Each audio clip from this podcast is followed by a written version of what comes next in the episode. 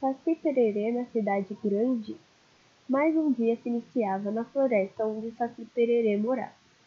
Perto dali havia uma fazenda, onde todo dia ele ia lá pegar sua refeição. Lá morava um senhor chamado Antônio. Ele já estava cansado de tantas vezes que o Saci entrou lá para pegar sua comida e bagunçar sua casa. O Saci estava indo para a casa de Antônio como fazia todos os dias, quando se deparou-se com um caminhão em frente à fazenda. Havia também umas caixas. Ele ficou muito curioso, então decidiu entrar dentro do caminhão para ver o que tinha lá. E assim foi.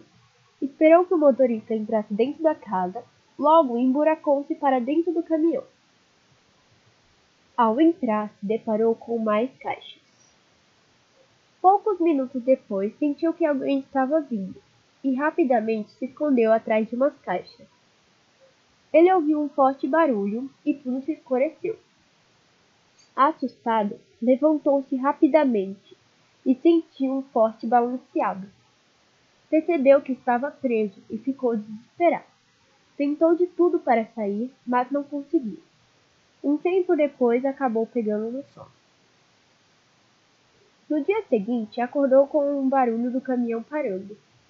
Com isso, achou melhor se esconder atrás das caixas. Então, alguém abriu a porta e começou a retirar as caixas. Parecia que tinha chegado no destino final. O Saci então encontrou ali uma boa oportunidade para sair. Antes que o rapaz retirasse a última, da, a última caixa que havia ali, conseguiu sair. Ao sair daquele caminhão, se deparou com multidões de pessoas, grandes prédios e casas. Ficou impressionado, pois nunca tinha visto algo assim. Então se aproximou de uma loja de bolo que estava perto dali. Olhando para a vitrine, ficou encantado com lindos bolos que estavam ali. E resolveu entrar para olhar mais de perto. Sapeca, sapeca como é, não resistiu e iniciou a traquinagem. Começou a comer todos os bolos e doces que tinha. A dona da loja, ao ver aquela cena, se desesperou e começou a chamar seus funcionários. Naquele momento, o Saci saiu voando dali. Mais tarde, cansado de explorar aquela cidade grande, entrou no restaurante para pegar sua janta. Era um restaurante chique, então tinha até um guarda na porta. Pensou, ficou pensando em como entrar sem ser visto. Afinal, ele não deixaria um saci entrar. Além de que um saci brincalhão como aquele. Logo teve uma ideia. Viu que tinha dois cachorros amarrados no poste e os soltou. Os cachorros começaram a latir. Com isso, o guarda correu para ver o que estava ocorrendo. O Saci então aproveitou para entrar dentro do restaurante. Quando entrou, pensou logo em ir à cozinha. E assim fez. A cozinheira estava preparando as refeições. Sem ser visto, ele pegou um copo e disparou no chão do corredor. A pobre cozinheira dirigiu-se rapidamente para ver o que tinha acontecido. Ele entrou pela outra porta que dava acesso à cozinha e colheu todas as comidas que conseguia e colocou em um cesto. Feito isso, saiu pela janela. Andando mais para frente, encontrou um galpão abandonado e pensou que seria um ótimo lugar para, para passar a noite. Deste modo, Deitou-se no papelão velho que tinha e começou a pensar. Talvez essa cidade não seja mesmo para mim. Sinto falta da natureza, das árvores, dos animais. Aqui tudo é mais complicado. Não encontro nem comida facilmente. Minutos, do... Minutos depois, pegou no sono.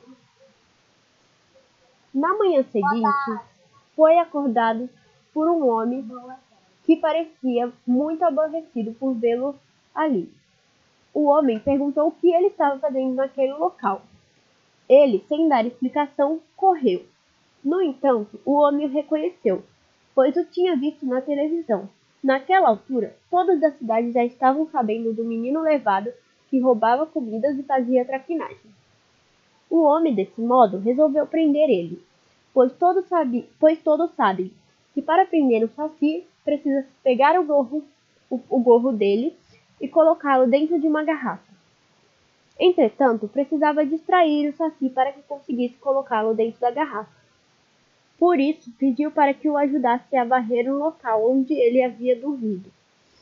E, em troca, lhe daria comida. O Saci concordou, pois ele precisava se alimentar e não sabia quando, quando iria encontrar. O Saci direcionou-se ao galpão, mas como era esperto, não iria varrer o local, apenas iria fingir que varreu para receber a comida. Mal sabia que quem seria enganado era ele. Ao sair do galpão, deu de cara com dois policiais que tinham acabado de chegar. Eles perguntaram por que ele estava roubando a comida das pessoas.